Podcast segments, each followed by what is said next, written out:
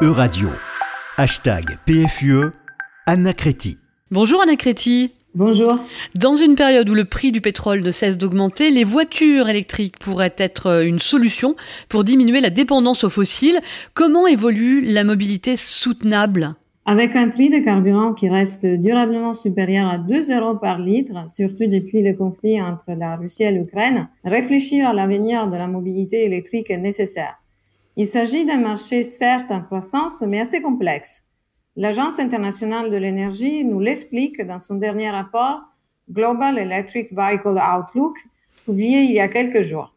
L'Agence internationale de l'énergie rapporte que malgré les tensions qui existent le long des chaînes d'approvisionnement mondiales, les succès des ventes des véhicules électriques, y compris les véhicules entièrement électriques et les véhicules hybrides rechargeables, est remarquable. Dans le rapport, on peut dire qu'un nouveau record de 6,6 millions a été atteint en 2021, avec plus de modèles vendus chaque semaine que toute l'année en 2012. Et pour 2022, les chiffres restent encourageants. 2 millions de voitures électriques ont été vendues dans les mondes au premier semestre, soit une augmentation de trois quarts par rapport à la même période de l'année dernière. Et il y a quelques détails aussi qui sont intéressants. Les ventes en Europe, donc on a euh, une augmentation de 65%, et aux États-Unis, donc on a plus 630 000 véhicules, sont également en forte croissance. Les voitures électriques chinoises sont généralement plus petites que sur d'autres marchés. Outre la baisse des coûts de production, cela a permis de réduire considérablement l'écart des prix par rapport aux voitures traditionnelles. Un marché donc en, forte croissance, mais cela est-il dû aux politiques de soutien à la mobilité électrique? Bah, certainement, le soutien politique a, euh, a été l'une des principales raisons de la vigueur des ventes de voitures électriques sur de nombreux marchés.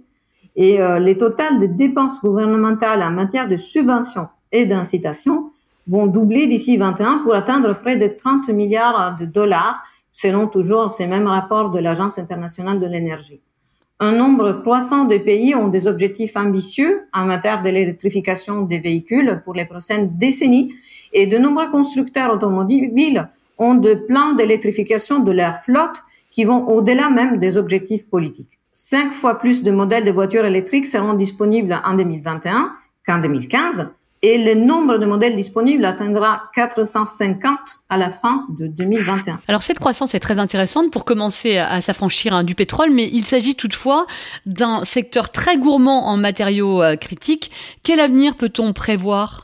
À court terme, les principaux obstacles à la croissance continue des ventes de véhicules électriques sont la flambée des prix de certains euh, minéraux essentiels à la production de batteries, ainsi que les perturbations de la chaîne d'approvisionnement causées par l'attaque de la Russie contre l'Ukraine et la fermeture hein, qui continue depuis le Covid-19 dans certaines euh, régions de la Chine. À long terme, des efforts supplémentaires sont nécessaires pour construire une infrastructure de recharge suffisante pour faire face à la croissance attendue des ventes de voitures électriques, selon donc les rapports de l'Agence internationale de l'énergie.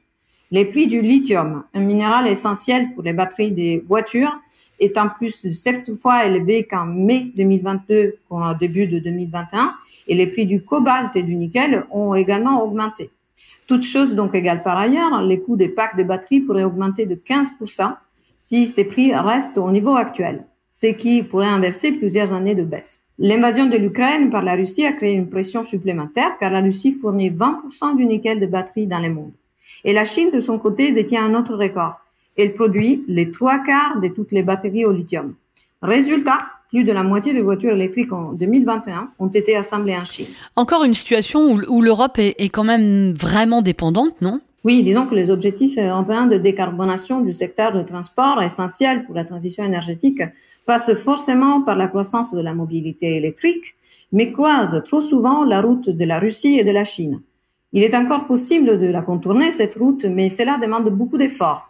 Normes strictes en matière d'efficacité des véhicules et d'émissions de carbone, Priorité donnée aux véhicules ou deux, euh, trois roues et aux autobus urbains. Et la promotion d'investissements plus importants dans l'extraction de minéraux essentiels, tout en respectant des pratiques durables sur le plan environnemental et social. C'est donc un vaste programme. Eh bien, merci beaucoup pour ces informations, Anna Chrétien. On vous retrouve la semaine prochaine.